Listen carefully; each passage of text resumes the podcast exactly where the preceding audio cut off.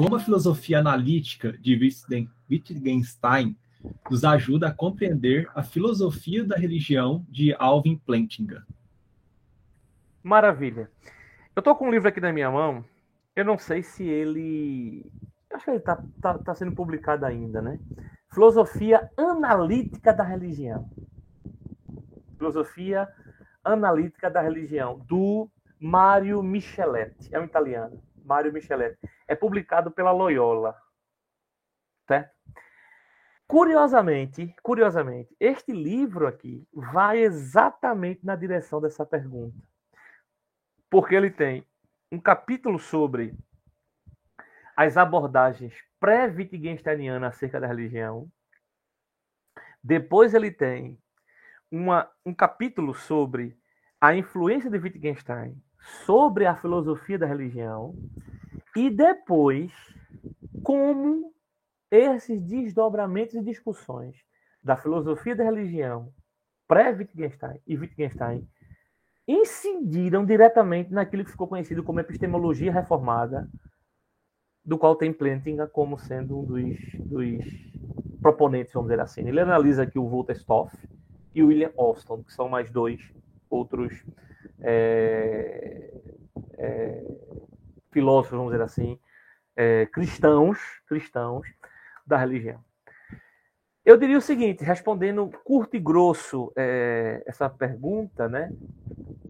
Tem toda a influência.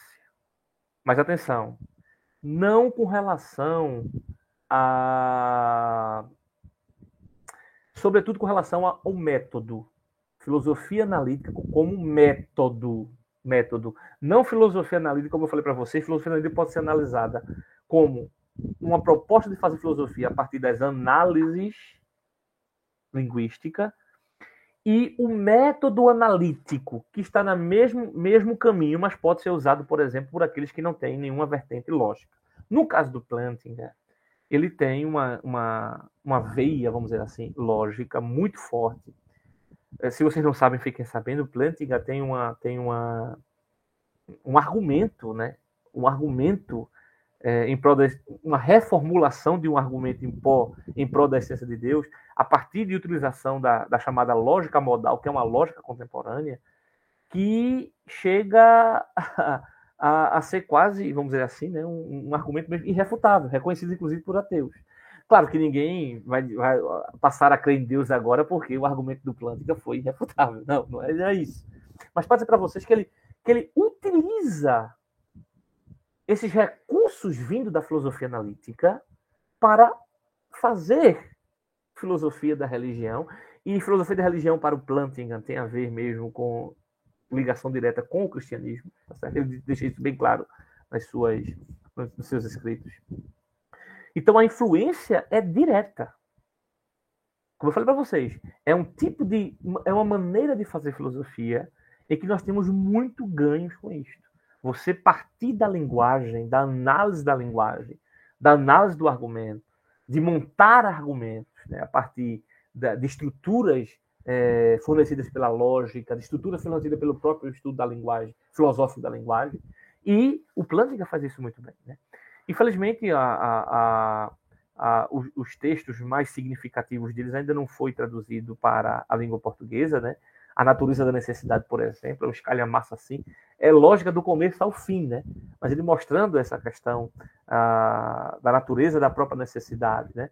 Que vai desembocar em Deus posteriormente, né? Em Deus como ser necessário, por exemplo, que é o argumento, né? Que vai na linha do argumento dele. Então a influência, eu diria, não somente do Wittgenstein, mas a influência da filosofia analítica, que é o caso da pergunta, como eu falei, tem todo o desenvolver é, da filosofia da religião a partir dos desdobramentos da filosofia chamada analítica. Né? E isso, atenção, gente, tanto para crentes quanto para descrentes. Tem muitos bons filósofos ateus estudando a religião, falando sobre religião, produzindo filosofia da religião a partir do viés do método analítico. Isso não só vale para o Plantinga, não. Mas o Plantinga recebeu, de fato, uma, uma, uma, uma grande herança, vamos dizer assim, dos, e conhece muito bem, viu? O Plantinga tem uma vantagem também que ele trabalha com, com, com outros viés, outros vieses da, da, da, da história da filosofia, né? Por exemplo, ele está na, na, linha do neotomismo, que também trabalha com, essa, com esse rigor né, conceitual, né? É outra característica da, da... Eu até brinco com meus alunos, né? Eu acho que vocês leram alguma coisa do Heidegger, né? E aí, quando eu quero tirar onda com meus alunos, eu sempre digo, olha, tem uma frase do Heidegger que é o nada nadifica. Por favor, me diga o que é isso. Brincando. Claro que tem todo um aparato conceitual por detrás disso, né? Para dizer o seguinte, olha, os analíticos se preocupam em definir as coisas. Eles se preocupam em pontuar, eles se preocupam em montar o argumento. Não é um Kant da vida, né? Que escreve dez páginas, aí depois diz que ele mesmo não entendeu e vai escrever mais ainda para tentar. Você não vê isto, né? No, no, nos, eu brinco com meus alunos com os analíticos, né? Você vê um Wittgenstein que escreve um livro de 75 páginas e muda a história da filosofia. O Tractatus. 75 páginas. Você vê um cara como Edmundo Guettier. Não, essa aqui, se segure aí. É o tipo de, de, de, de, de, de situação que eu tenho a maior inveja do mundo. Uma inveja santa, viu, minha gente? O Edmundo Guettier é um, era um professor de lógica. Professor de lógica nos Estados Unidos. No ano de, 70, no ano de 63, chegaram para ele e disseram, professor, é o seguinte, os diretores e supervisores estão achando o senhor muito improdutivo. O senhor não escreveu nada durante os últimos anos. O senhor tem como fazer aí um. Escreva um artigozinho para fazer publicação, para pelo menos a gente justificar a sua presença aqui na universidade. O Edmundo Guettier pega a caneta. Escreve duas páginas. Me escutem. Duas páginas. Nessas. Está tá, tá publicado em português. É crença verdadeira justificada. É conhecimento, crença verdadeira justificada. Esse é o texto. É conhecimento, crença verdadeira justificada. Em duas páginas, o Gettier, analiticamente, ele põe em xeque 2.500 anos de epistemologia. Até ele, a definição de conhecimento é que conhecimento é uma crença verdadeira justificada. E a crença que vem lá desde o Tietete do Mênon de Platão, passou por Aristóteles, passou pelos estoicos, epicuristas, cínicos, céticos, ecléticos, chegou na Idade Medieval, passou por Agostinho, passou por Boécio, passou por Tomás de Aquino, chegou na modernidade, passou por Descartes, passou por Locke, passou por Hume, passou por Kant, passou por Hegel, passou por Nietzsche, passou por Heidegger, Passou pelo primeiro Wittgenstein, pelo segundo Wittgenstein. Aí vem Gettier, escreve esse artigo e publica. Esse artigo dá um boom no repensar a epistemologia. Será? E agora, o que é conhecimento? Porque até então, conhecimento era crença verdadeira justificada. Aí vem Gettier com esse artigo de duas páginas, vergonhoso, e prova, por dois argumentos lógicos, dois exemplos lógicos que conhecimento não é crença verdadeira justificada. Isso deu um boom na epistemologia contemporânea.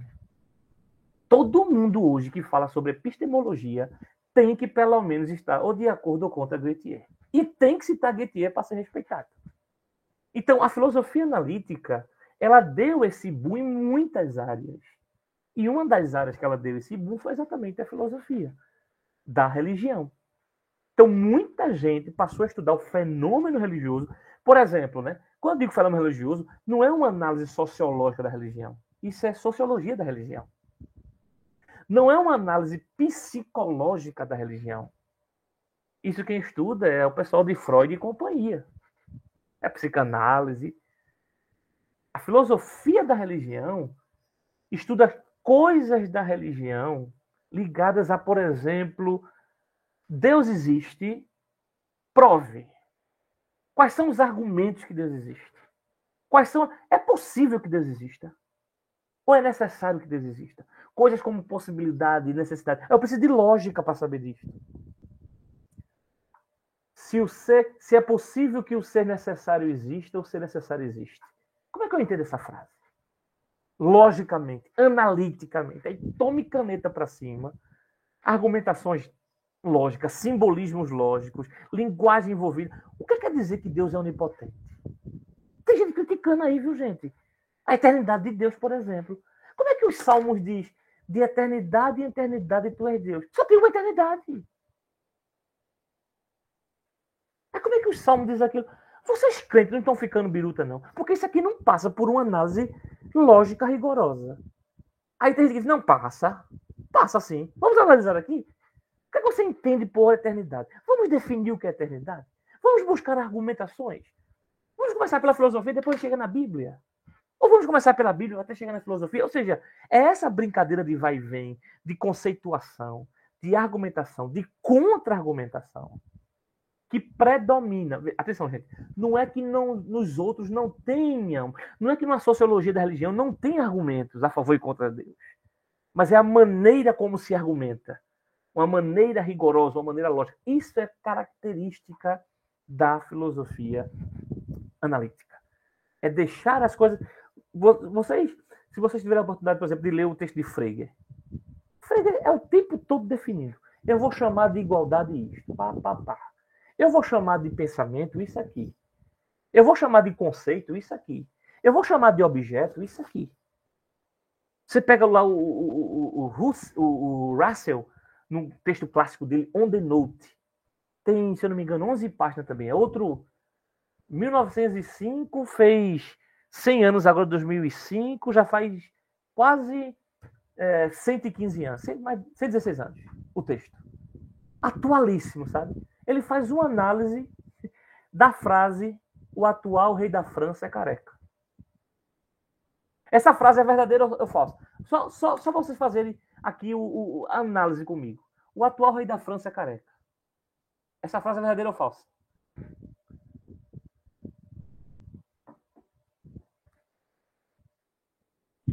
Não se aplica. Não tem como. Porque a França não tem rei e eu não consigo dizer se ele é careca ou não é careca. Mas como assim? Se toda proposição ela tem que ser verdadeira ou falsa, porque o Russell trabalhava, o Frege trabalhava com essa bipolaridade. Nós chamamos de bivalência. E agora?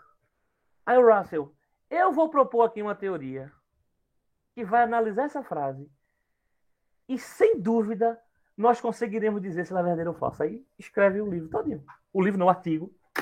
Todinho. Para mostrar como é que se faz uma análise de frase como essa. Aí um colega diz: é muita perda de tempo, né? Não! Não é perda de tempo, não. Saber analisar as coisas minuciosamente não é perda de tempo, não. É por isso que tá aí essa bagunça de hoje, desculpa a expressão, que todas as. Quer dizer, porcaria, mas tá gravando, não posso dizer não, né? Que todas as coisas que se falam, o pessoal diz que é filosofia. Minha gente, filosofia é coisa séria. A gente passa num bar ali, tá o cara cheio de, de aguardente no sangue, falando um bocado de coisa bonita. A pessoa diz, tá aí o filósofo. Mas como, como assim? Filosofia é coisa séria. Agora, claro, né? Hoje, devido a essa ideia da pulverização, do pensar humano e tal. Tem gente que já disse que a filosofia morreu, né? O Wittgenstein foi o pai disso, matou a filosofia não faz mais sentido pensar sobre a filosofia. Então, qualquer reflexão agora pode ser uma reflexão filosófica. Eu tenho uma opinião um tanto diferente né, sobre isto. Eu e alguns outros, quer dizer, eu baseado neles, né?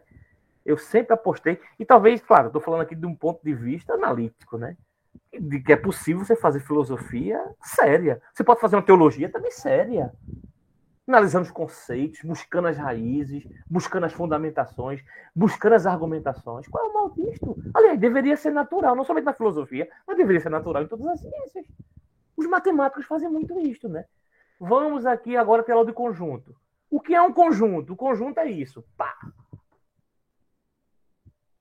Define as coisas. Um triângulo, o que é, que é um triângulo? É isto. Triângulo isósceles, é isso, isso, isso. Triângulo equilátero, é isso, isso. Triângulo reto, é isso, isso, isso. Por isso que a matemática é muito próxima dos que fazem filosofia analítica baseada na lógica, por exemplo. Né? Aliás, acho que todos eles eram matemáticos. O Frege era matemático, o Russell era matemático, o Wittgenstein chegou a fazer engenharia. Então, grande parte dessa, dessa turma aí que mexe, porque busca essas, essas coisas mais, eu digo, as coisas mais essenciais da vida. Mas tem outros não. Tem outros que dizem, vamos, vamos pensar aqui livremente. Você diga lá o que é, é a vida, diz aí o que é a vida. Aí o cara diz lá um bocado de coisa sobre a vida. Que coisa linda, ficou muito bonito, gostei. Diga agora você. Olha que maravilha. É totalmente contrário a você, mas é uma coisa extraordinária. Isso aqui é pluralidade. Não! Seguir um freio, pensamento é objetivo. Segundo Russell, seguindo Russell, as coisas têm essência. Têm universais. Como assim qualquer coisa agora? Então, são maneiras de fazer. E o Plantinga, voltando aqui para a pergunta, o Plantinga faz isso em coisas das, religi das religiões. Né? Coisas da religião. E, sobretudo, a religião cristã. Né? Então, veja, tem aqui o livro do, do debate dele com. Está aqui, ó. O Tuller. Sobre o conhecimento de Deus. Ó. Conhecimento de Deus, publicado pela Vida Nova. Vida Nova. É um debate. Né? O, o, o, o Alvin Plantinga começa apresentando um argumento contra o naturalismo. Pense num argumento inteligente. Que foi a briga do Lewis também. O Pedro citou o Lewis aí, né? O Lewis tem argumentos contra o naturalismo. Claro, com todo respeito a Lewis, que era um literata, o que eu tenho aqui é um filósofo analítico falando sobre naturalismo. Se é bom se é ruim, vocês leiam e julguem. Mas o rigor de definir, o rigor de buscar argumentação, o rigor de montar a peça, o enredo argumentativo e fundamentação. Isso faz parte. Isso deveria fazer parte de todo pensar filosófico. Mas, confesso a vocês, do, das coisas que eu leio, tem que vender meu peixe aqui, viu, minha gente? Os analíticos estão muito adiante dessa, desse pessoal. Né? Quando digo desse pessoal, é os outros escrevem, fundamento, mas é uma maneira diferente de escrever. Na verdade, não é nem melhor nem pior. Eu vou dizer logo assim, é diferente de escrever. Eu tenho muito mais essa proximidade. Então, a filosofia da religião cristã, é, de uma maneira mais geral, no sentido técnico do termo, hoje a predominância é exatamente de filósofos analíticos. Todos vocês aqui, guardadas as devidas ressalvas, já leram, acredito, que textos do William Lane Craig. O modo como Craig argumenta é um modo analítico. Ele se batiza como filósofo analítico. Né? Então veja o rigor de buscar das argumentações. Isso é que caracteriza. Não que, mais uma vez, gente, não que as outras não tenham. Né? Existem argumentações, maneiras diferentes de argumentar. Eu estou apenas destacando aqui o rigor da argumentação que nós encontramos num contexto analítico. E isso com o auxílio da lógica da linguagem, obviamente.